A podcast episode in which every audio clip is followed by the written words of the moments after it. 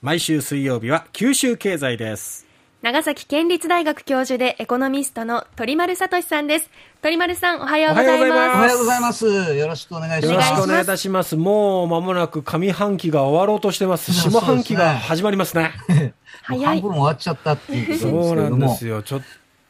とでですね、えあの今週金曜日が7月1日なんですけれども、はい、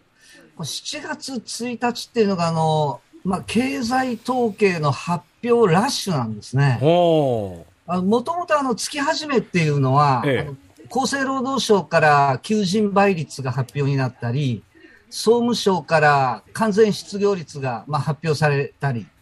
あるいはあの消費者物価で先行指標になる東京特部だけのあのデータが発表されたりっていうので、まあ、忙しいわけなんですけれども、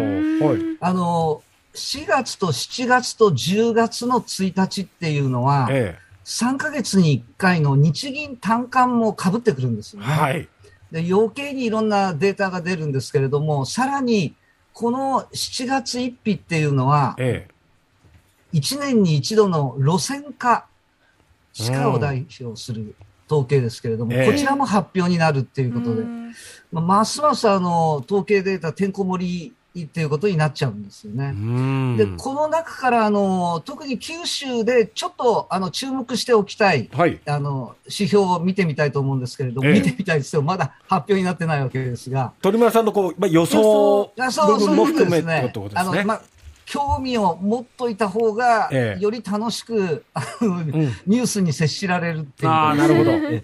えまずあの路線価なんですけれども、はい、あの地下に関する統計って年に3回発表になって、はい、あのこれ国土交通省の工事地価とか都道府県から発表される基準地価とかあるんですけれども、えー、今度金曜日に発表されるのは国税庁から発表されるデータであの相続税や贈与税を算定する時の基準になる地価なんですね。うんうん、でこれはあの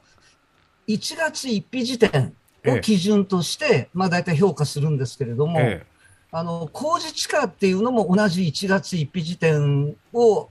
発表して、これはもう3月に発表されてるんですが、え、何が違うかっていうと、工事地価って全国2万6千地点で発表するんですが、はい、路線価って32万地点。だからもう10倍以上の場所の地価を細かく発表するっていうことですね。あの銀行なんかではよく担保評価をしたりするときは、この路線価っていうのを使って、大体この道路に面したところっていうのは、平米あたり何万円だから、担保価値このくらいだろうみたいなのを出したりする統計です。うんはい、その統計が金曜日発表になるんですけれども、はい、あの昨年の九州の路線価っていうのは、あの0.4%、うん、かろうじて5年連続の上昇っていうことになったんですが、あの福岡県は1.8%上昇、あのコロナ禍でもうあの経済が停滞していましたから、昨年は、の1月1日って、だからもうほとんどの地域があの商業地も住宅地も下落してたんだけど、福岡県は1.8%上昇で、これ、日本一の伸び率だったんですね。うん。うん、それが果たして、え今度発表されるのでも日本一持続しているかどうかっていうのがちょっと注目されるところだと思います。で、私が特に注目しているのが、ええ、あの福岡県内だともうほとんど話題にならないんですけれども、はい、長崎県内では特に南の方で大いに盛り上がっているのが、はい、あの9月23日に開業する西九州新幹線。ええ、この停車駅界隈の地価っていうのがどの程度上がってるかっていうことですね。気になりますね。例えば武雄温泉駅とか嬉野温泉駅、はい、新大村駅、諫早駅、そして終点、終着駅が長崎駅ですけれども、はい、その界隈だと駅ビルが新しくなるだけじゃなくて、ええ、ホテル、旅館やオフィスビルの建て替えが進んでいますので。そうですよね。昨日あの、うん、福山雅治さんが出演して、あの、スタジアム構想もね。長崎スタジアムシティプロジェクト、えー、ジャパネットがスタートさせてるんですけれども、えー、長崎駅からね、300メートルぐらいちょっと手前の方で、はいはい、ちょちょっと歩かなきゃいけないんですけれども、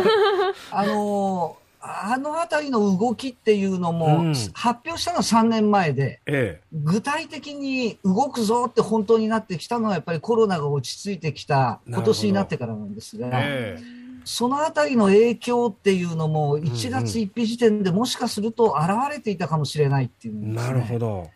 それまでっていうのは三菱重工業長崎造船所の工場跡地でしたから、ええ、だから空いてるところだったので、うん、あの地価はそんなに上がってなかったんですよね。なるほど。それがこういうプロジェクトが出てきたっていうので結構上がってるかもしれないっていうのがちょっと注目される。はい。で、もう一つ、あの、でかい統計が、あの、九州の日銀単価、はい、3ヶ月にいっぱい、ええ、あの、1回発表されますけど、これの6月の調査結果です。はい。で、これでですね、あの、注目点っていうのは結構本当は多いんですけれども、ええあの3月の調査時点で、6月の見通しを聞いてたんですね。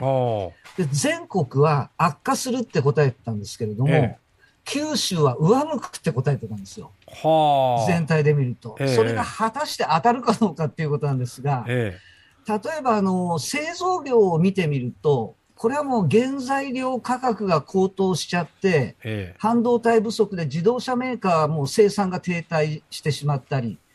あと中国のゼロコロナ政策のロックダウンの影響で外需も停滞してたっていうことで、その点は全国同様にマイナスに作用するんですけれども、ええ、九州の場合は熊本県菊陽町に TSMC の工場がもうすでに着工してるっていうこととか、ええ、あと九州って実はある意味ソニーアイランドっていうところがあって、はい、あの工場がたくさんあるんですけれども、うんあの、長崎、熊本、大分で画像センサー、あの、スマホなんかのレンズのところの奥についてるセンサーですけど、はい、これの世界シェアがソニーは5割超えてますんで、ん。それをもっと増産していくっていうのなんかが発表になったりしているので、えー、あの、意外と、あの、製造業って頑張るんじゃないかなっていう。いう予感がします。それと、あと、非製造業だと、はい、これはもう、原材料価格高騰が卸小売業に当然マイナスに働くのは間違いないんですが、うん、この2年間極端に落ち込んでいたホテル、旅館とか外食ですね、ええ、このあたりのマイナス幅が、ちょっとここに来てやっぱりこう落ち着いてきているっていうか、マイナス幅がちっちゃくなってきてるんじゃないかっていうことで、うん、そのあたりが結構貢献して、非製造業の悪化っていうのも、全国は結構悪化するだろうって言われてるんですが、ええ、九州はそこそこでとどまるんじゃないかっていう感じがしますね。果たして全体でどう出るかっていうことと、あと、あの、事業計画の前提としている為替レートをこの日銀短観って毎回聞いてるんですけど、はい、あの3月時点で企業さんが答えた為替レートこれだけで計画練っていますっていうのが、実は1ドル112円で練ってるんですよ。今136円ですから、え。ー、